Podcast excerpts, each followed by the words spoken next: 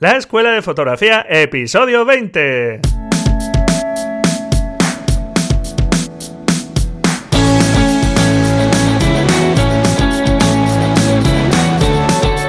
Que son mis ojos, mi tesoro, que es mi Dios, la libertad, mi ley ver a todo el mundo, mi única patria, amar. Hola, ¿qué tal? Bienvenido a este nuevo episodio del podcast La Escuela de Fotografía. Lo primero es pedirte disculpas porque se me pasó el jueves pasado que tengo una cabeza que la voy a perder, dice mi mujer, en cualquier momento y, lleva toda la razón del mundo. Pues se me pasó indicarte que como era festivo el martes, había pensado eh, hacer esta semana los episodios el miércoles y el viernes, publicarlos. Y la verdad es que hubiese dado igual, pero bueno, se me metió en la cabeza. y bueno, pues esta semana serán miércoles y viernes los episodios de la escuela de fotografía. La semana que viene empezamos al ritmo habitual. Bien, hoy vamos a hablar de un tema del que ya hablamos o ya introdujimos en el episodio número 14 y es hablar del uso del flash. En el episodio número 14 intenté eh, un poco, digamos, quitarte ese miedo que puedes tener al uso del flash y mostrarte cómo usado de una forma adecuada se pueden conseguir resultados muy buenos y muy satisfactorios y el flash se puede convertir en un aliado que podemos sacarle mucho, mucho rendimiento. Yo te puedo asegurar que si lo usamos correctamente vas a ver unos resultados muy buenos y en ocasiones la verdad que espectaculares.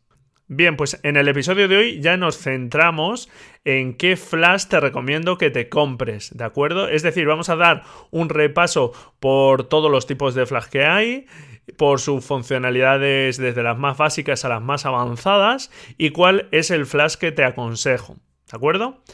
Es un episodio que espero que no sea demasiado denso porque es cierto que los temas se pueden complicar muchísimo, pero bueno, pues nada, vamos a ello y a ver si no me extiendo demasiado. Bien, vamos a empezar por los tipos de flash que existen. Básicamente, en cuanto a su construcción, existen los flash incorporados de la cámara, que como sabes te indiqué ya en este episodio número 14 que el flash incorporado pues dada su escasa potencia, dado que era siempre frontal a la escena, pues los resultados no eran muy buenos y es posible además que si lo has usado pues no te han convencido mucho los resultados, parecen bastante digamos antinaturales o quedan de una forma un poco artificiosa. Esto es por como te digo, pues porque es un flash muy pequeñito y siempre está montado en la cámara porque es el que viene incorporado y bueno, con alguna especie de difusor casero como vimos, pues se mejora algo el resultado, pero su uso la verdad es que está muy limitado. Pero bueno, eh, es cierto que va siempre en la cámara y que, bueno, hay veces que se puede utilizar naturalmente. Vale, el siguiente tipo de flash es el flash externo o flash de mano, flash de zapata también se dice. Y bueno, pues son esos flashes pequeños, manejables, que si tu cámara lleva una zapata, pues los puedes usar. Y aunque no lleve zapata, incluso también los puedes utilizar disparándolos de alguna forma remota. ¿De acuerdo? Ya lo comentaremos un poco más adelante. Estos flashes tienen la ventaja, como digo, de que son pequeños, son muy manejables, tienen ya mucha más potencia que el flash incorporado, pero la ventaja fundamental es que se pueden orientar su cabezal para rebotarlo como ya comentamos en el episodio 14 y obtener unos resultados totalmente distintos a si disparamos el flash en dirección a la escena. Y también pues que podemos separarlo de la cámara y en ese caso ya podemos incluso direccionar el flash directamente hacia la escena que como la orientación de la luz ya es distinta a la toma que hace la cámara, pues nos va a quedar mucho más natural. ¿De acuerdo? Entonces, ventajas fundamentales del flash de mano es ligereza, eh, portabilidad, eh, potencia, que podemos orientar su cabezal. Generalmente mm, todos los flashes hoy día de mano permiten rotar tanto eh, horizontal como verticalmente el cabezal y como te digo poder rebotarlo. Y la otra fundamental es que nos permite separarlo de la cámara. Y si estos son las ventajas, es cierto que todavía dirigido a la escena provoca una luz muy dura, ¿de acuerdo? Porque aunque su cabezal es del orden de 4 o 5 veces más grande que el flash integrado de la cámara, todavía es una fuente de luz bastante pequeña. Y si recuerdas, como ya eh, eh, vimos en este episodio número 14, a mayor tamaño de la fuente de luz conseguimos una luz más suave, ¿de acuerdo? Con lo cual, si buscamos una luz suave, una luz eh, típica de un día nublado donde hay pocas sombras, en lugar de una luz dura de un día soleado donde se producen unas sombras muy pronunciadas, un flash de mano todavía nos va a dar sombras duras. Pero sin embargo podemos eh, sujetarlo con un soporte que ya nos permite poner distintos modificadores de luz, como es un paraguas, del que ya nos habló, por ejemplo, en el episodio número 11 Franco Collado, y otros modificadores como pueden ser, por ejemplo, ventanas, conos, etc. Esto hace que sus posibilidades y sus funcionalidades aumenten sobremanera en el episodio del programa voy a dejar eh, el enlace al artículo del blog donde vas a poder ver ejemplos de este tipo de soportes que además no son excesivamente caros y que pues te permiten montar el flash y acoplarle prácticamente cualquier tipo de modificador de luz. Y de esa forma vamos a conseguir aumentar mucho las prestaciones del flash. Así, por ejemplo, lleva ya de moda muchos años un tipo de iluminación que se hace con estos flash de manos, que es una iluminación que se llama strobis, que es el uso del flash de mano con distintos modificadores para utilizarlos, por ejemplo, en estudio, en el exterior y prácticamente nos dan resultados muy profesionales y como te digo, pues se pueden utilizar para un abanico amplísimo de fotografías. Y por último, en cuanto a su construcción, tenemos los flashes de estudio. Estos flashes, como su nombre indica, pues están pensados para utilizarse en interiores, en estudios de fotografía y su potencia pues es mucho mayor también a los flashes de mano. Bueno, los hay desde potencias similares a potencias muchísimo mayores. Y la ventaja fundamental es que a diferencia de los flashes de mano, no llevan lentes delante de la lámpara, con lo cual consiguen una luz más amplia y más homogénea, por así decirlo, como más limpia. Los flashes de mano para elevar su potencia pues suelen llevar unas lentes que se llaman lentes Fresnel que proyectan un poco esa luz, ¿de acuerdo? Bueno, pues los flashes de estudio llevan la lámpara al desnudo y sin acoplar ningún tipo de soporte y ya se les puede poner cualquier modificador de luz que esté adaptado, eso sí, a la marca del fabricante, ¿de acuerdo? Porque hay distintos, digamos, tipos de conectores en cuanto a los modificadores y los flashes de estudio. Son unos flashes que, como te digo, están pensados para utilizar en el interior, se pueden utilizar también en el exterior, pero para eso pues vamos a necesitar módulos generalmente de baterías, si es que lo permiten, o algún generador eléctrico, porque prácticamente casi todos los flashes de estudios están pensados para trabajar con luz continua de 220 voltios, la corriente eléctrica que tenemos habitualmente en nuestras casas. Por lo tanto, los flashes de estudio naturalmente sí los puedes sacar al exterior, pero como te comentaba al principio, pues no son los más fáciles de transportar.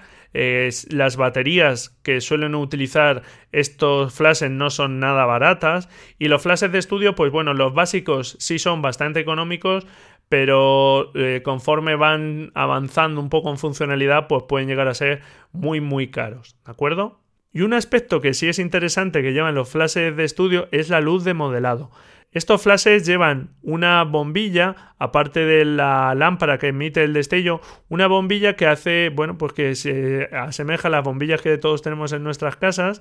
Esta luces podemos encenderla y nos da una idea ya de cómo va a quedar la luz en la escena. Porque claro, el destello es algo muy rápido y después del destello vuelve, digamos, la oscuridad a la escena y, bueno, pues no ves las luces hasta que no las ves en tu cámara. Con esta luz de modelado tú estás viendo, como es una luz continua, estás viendo pues un poco cómo se van a dirigir las sombras, si la tienes que subir más la luz, la tienes que bajar, etcétera.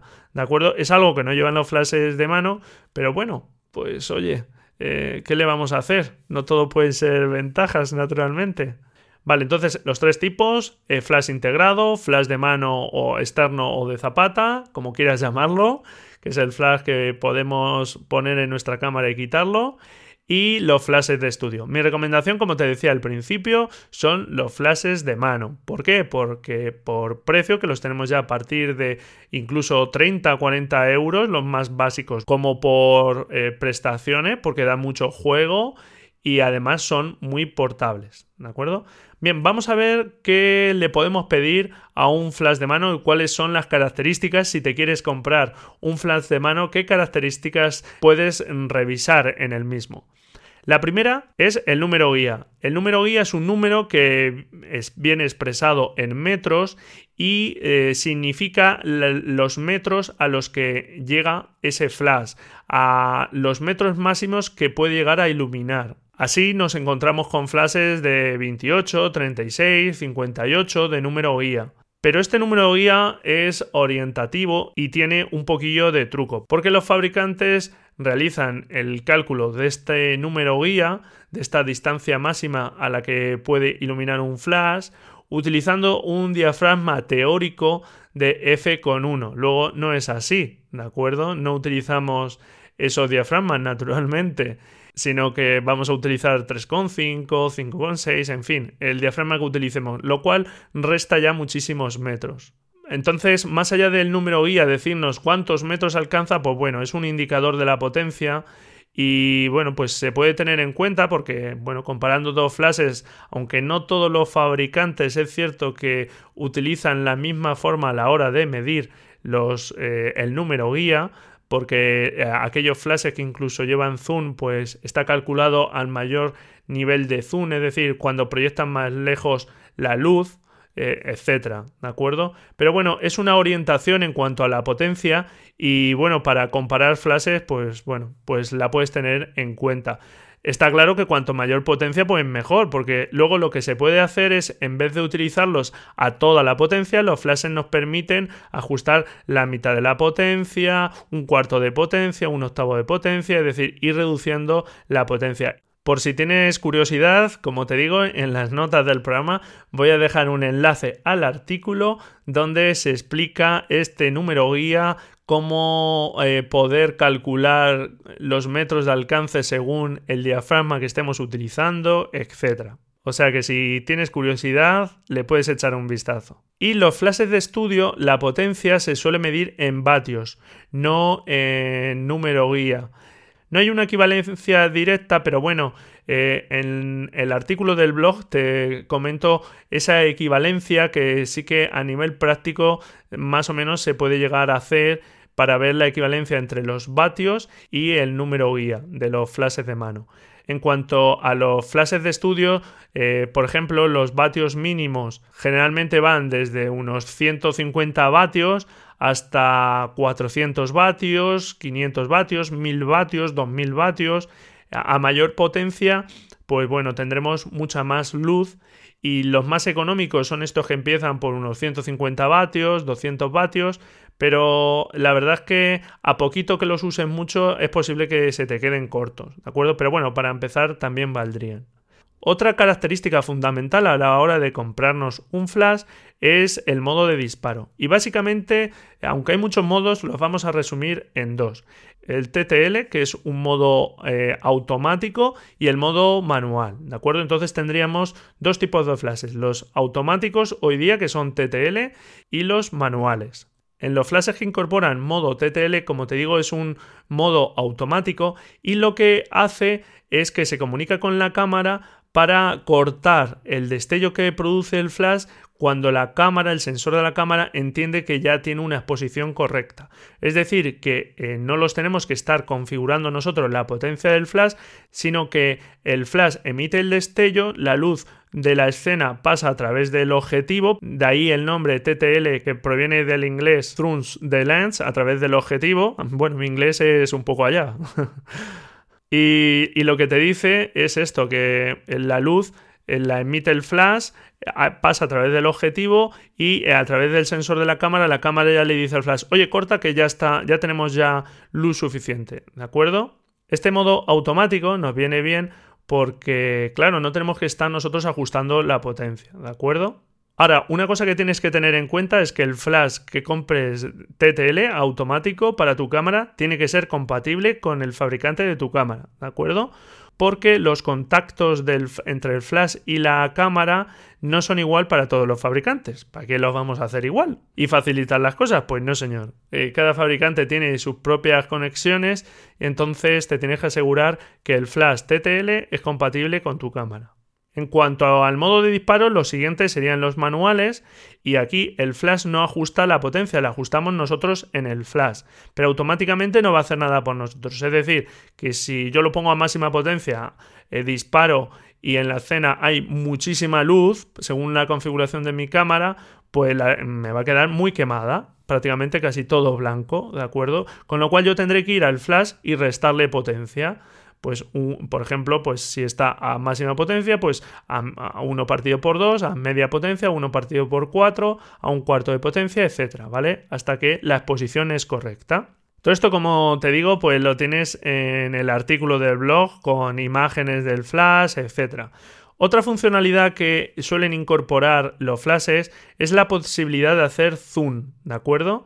Este zoom es equivalente un poco al zoom de los objetivos de las cámaras puede ser o más angular, que entonces el haz de luz que hace es más amplio, cubre un ángulo mayor y alcanza menos, o bien utilizar un zoom mayor para hacer un destello que la mancha, digamos, de luz es más delgada, pero que llega más lejos, ¿de acuerdo? Bueno, pues es, es, una funcionalidad que, bueno, pues nos viene bien, pues para poder eso, ajustar más si quieres llegar a sitios más lejos con tu flash, ¿de acuerdo? Pero bueno, si no lo lleva tampoco es que sea el fin del mundo, ni mucho menos.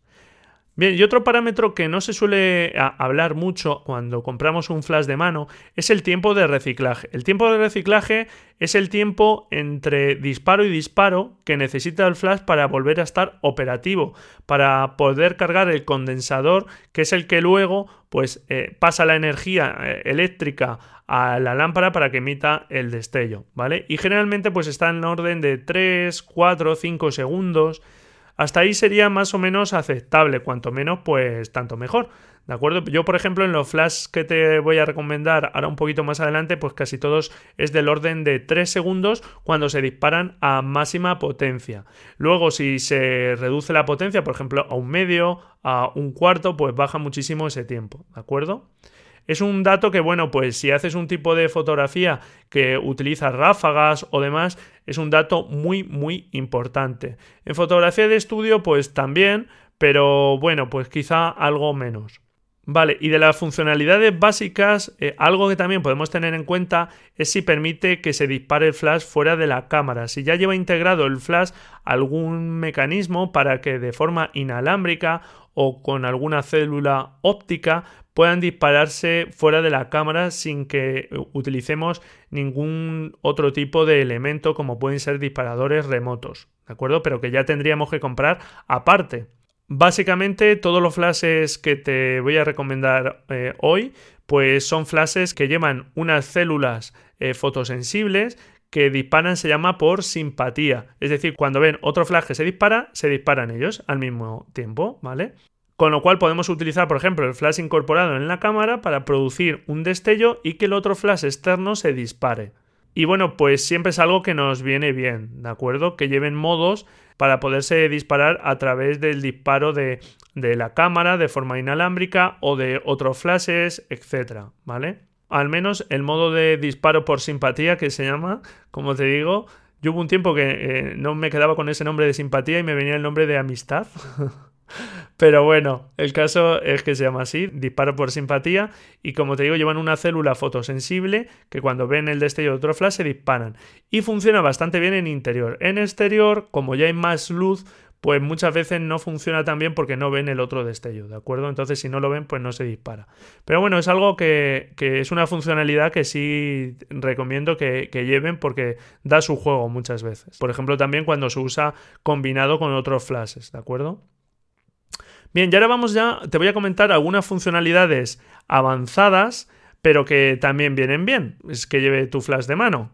Una de ellas, eh, la alta velocidad de sincronía. Bien, vamos a ver aquí qué pasa. Bueno, pues cuando utilizas un flash en tu cámara hay un problema cuando utilizas velocidades de disparo altas.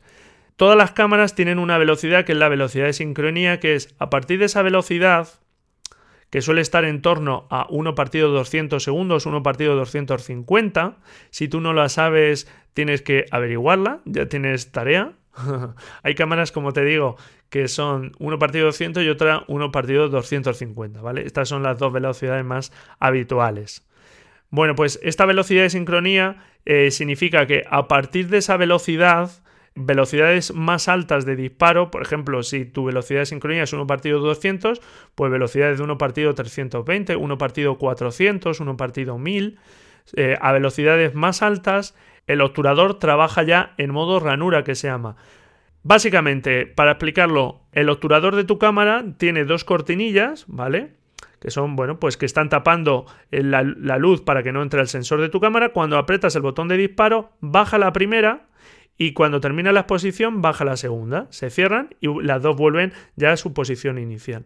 Pues bien, a esas velocidades ya tan altas no hay ningún momento en el que esté abierto completamente el obturador y el flash pueda ahí hacer su destello para iluminar toda la escena, sino que eh, trabaja en modo ranura porque conforme va bajando la primera cortinilla, baja también la segunda cortinilla. Por lo tanto, no hay ningún momento en el que el flash pueda disparar y cubra toda la escena.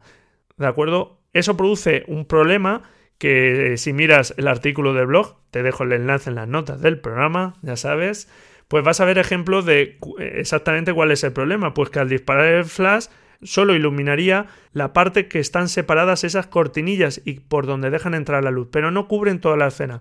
Es una cosa curiosa, en el artículo dejo un vídeo para que puedas ver esto y puedas entenderlo mejor, pero a velocidades, como te digo, superiores a 1 partido 200, 1 partido 250, la cámara no te va a dejar disparar con el flash si el flash no soporta altas velocidades de sincronía.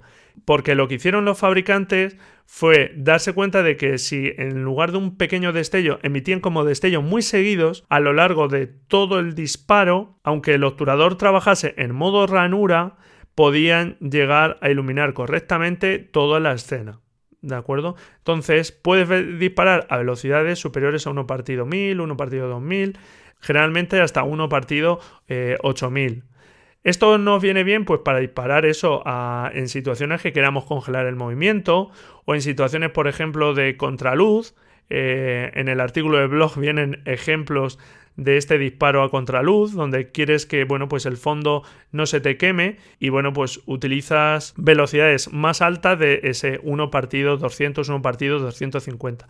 Si tu flash permite alta velocidad de sincronía, pues puedes hacer esos disparos. Si no, pues no puedes hacer esos disparos. ¿De acuerdo? Entonces es algo que, bueno, pues no es imprescindible que lo lleve, pero si lo lleva, pues tanto mejor. Bien. Y un último modo que antes llevaban prácticamente solo los flashes más avanzados es el modo estroboscópico, que generalmente viene indicado como multi en los flashes. Este modo lo que hace es que en lugar de emitir un solo destello, le dices al flash que cuando se dispare la cámara emita un número de destello determinado, por ejemplo 5 destellos, y con una determinada frecuencia. Es decir, que esos 5 destellos los haga en un segundo, o los haga en dos segundos, o en medio segundo, en lo que sea, ¿de acuerdo? Este modo no tiene tanto uso como el modo de alta velocidad de sincronía, por ejemplo, ni mucho menos, pero bueno, se puede utilizar también creativamente para dentro de la misma toma realizar distintas iluminaciones de generalmente de elementos que se están moviendo, porque si no, no tendría sentido, ¿de acuerdo? En el artículo del blog aparece algún ejemplo de, de este tipo de fotografías, ¿vale? Y estas son las funcionalidades eh, básicas y avanzadas que puedes tener en cuenta a la hora de comprarte tu flash de mano. Bien, ¿qué flash entonces te recomiendo? Pues como te decía al principio, el flash que te recomiendo es un flash de mano, externo, de zapata, como quieras llamarlo. Básicamente porque es económico, es portable y se le pueden añadir a través de soportes pues modificadores de luz como a un flash de estudio prácticamente, ¿de acuerdo? Las marcas que te voy a recomendar ahora eh, son tres marcas que no son las de los fabricantes, porque los fabricantes de cámaras, Canon, Nikon, etcétera, hacen sus propios flashes y son bastante buenos, tienen muchas prestaciones, pero la verdad es que son bastante caros. Yo te voy a recomendar otras marcas que, bueno, pues son flashes que tienen prestaciones prácticamente similares a estos flashes, en ocasiones incluso mayores prestaciones, que bueno, pues su construcción en teoría pues es de peor calidad, es cierto que esto de las marcas, pero que desde luego no merece la pena invertir un flash del fabricante porque valen del orden de 10 veces más a los flashes que te voy a recomendar ahora que son de marcas, por ejemplo, como YouNow, Niver o Godos, ¿vale? Bueno, mi pronunciación es allá, ¿vale? No sé si está muy bien pronunciado, la verdad. Pero bueno, te dejo en las notas del programa eh, estos flashes que te recomiendo y bueno, pues eh, también enlaces para que puedas ver estos modelos. Y estas marcas, como te digo, que hay algunas otras también que, van bien, pues llevan tiempo en el mercado y la verdad es que sus flashes están dando buen rendimiento y las críticas, digamos, son muy buenas. Yo utilizo varios de ellos y la verdad es que estoy bastante, bastante contento. Vale, ¿y cuáles son esos flashes? Pues bueno, como te digo, los tienes en las notas del programa, pero te digo, te voy a recomendar unos flashes eh, TTL y otros que son manuales, ¿de acuerdo? Te voy a recomendar eh, flashes eh, automáticos para Nikon y para Canon. ¿De acuerdo? Recuerda que, como te he dicho, eh, para cada marca tienes que ver que el flash sea compatible con tu marca. Como hay tantas marcas, es imposible que te recomiende un flash automático para todas las cámaras, ¿de acuerdo? Voy a comentar para Nikon y Canon y bueno, para el resto de fabricantes, pues bueno, la mayoría de estas marcas también tienen modelos para esas marcas de cámaras, ¿de acuerdo? Los TTL, que mm, es el modo automático, recuérdalo, que te recomiendo son el YouNow YN568EX para Nikon y el mismo eh, es el 568EX2 para Canon. Este flash pues tiene un número guía de 58, tiene todos los modos de disparo, TTL, manual, estroboscópico, tiene alta velocidad de sincronía, lleva modos de disparo esclavos o por simpatía, tiene zoom, tiene un tiempo de reciclado bastante bueno, de unos 3 segundos, y su precio ronda los 100 euros. Es de los más caros que te voy a comentar. He empezado por los más caros para asustarte. y si no, pues la otra opción sería utilizar un flash manual que como es manual y no se comunica con la cámara, pues básicamente te valdría para cualquier marca. Esa es una de las ventajas que tienen los flash manuales, ¿vale? Bien, el otro que te recomiendo es de la marca Niver y es el flash NW565EXN para Nikon y el Niver NW985 para Canon. Prácticamente las prestaciones son igual que el YouNow y bueno, la única diferencia es que el precio es sensiblemente inferior. En vez de estar hablando de un precio de unos 100 euros, estamos hablando de un precio de unos 60 euros, ¿de acuerdo? Las críticas de este flash son muy buenas, yo no lo tengo, pero hay algún amigo, algún compañero que sí lo tiene y la verdad es que está bastante contento. ¿Vale? Así que, bueno, pues los tienes en las notas del programa y como te digo, pues son flash que van entre los 60 a 100 euros y la verdad es que llevan todo, ¿vale? Todo lo que le puedes pedir a un flash de mano. El otro escalón sería utilizar un flash manual y bueno, pues eh, te recomiendo tres, el Godos eh, TT600, el YouNow YN560 versión 4, que ya va por la versión 4, y el Niver TT560. En las notas del programa, ¿vale? Te dejo sus funcionalidades. El más avanzado es el Godos, que tiene un número de guía de 60 e incluye alta velocidad de sincronía, aunque no es un flash eh, TTL, un flash automático. El más sencillo que es Niven no, no, tiene zoom, por ejemplo, solo tiene modo manual, no tiene modo estroboscópico ni nada por el estilo. Sí tiene célula de simpatía y su precio es de unos 35 euros, que como ves, pues muy asequible. Estos flashes, como te decía, pues ya no te tengo que decir que sean para Canon o para Nikon, porque realmente valen para cualquier cámara, ¿de acuerdo? Así que con cualquiera de estos flashes te puedes adentrar en el mundillo de la iluminación.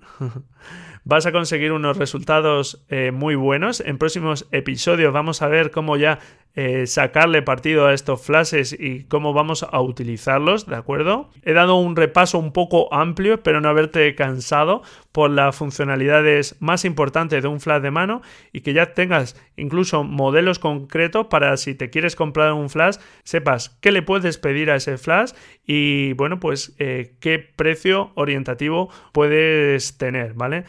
Mi consejo es que, bueno, pues si te puedes permitir un flash eh, TTL, pues oye, pues tanto mejor.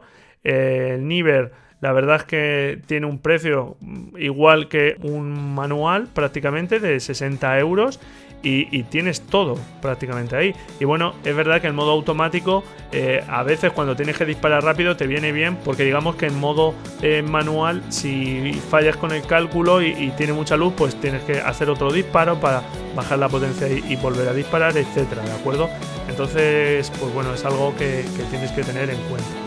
Espero que te haya gustado el programa. Como te digo, cualquier duda, házmela llegar. Espero tus comentarios y tus valoraciones en iVoox, iTunes o la plataforma de radio que utilices. Muchas gracias por estar ahí. Y nada, esta semana, como sabes, pues nos vemos el viernes.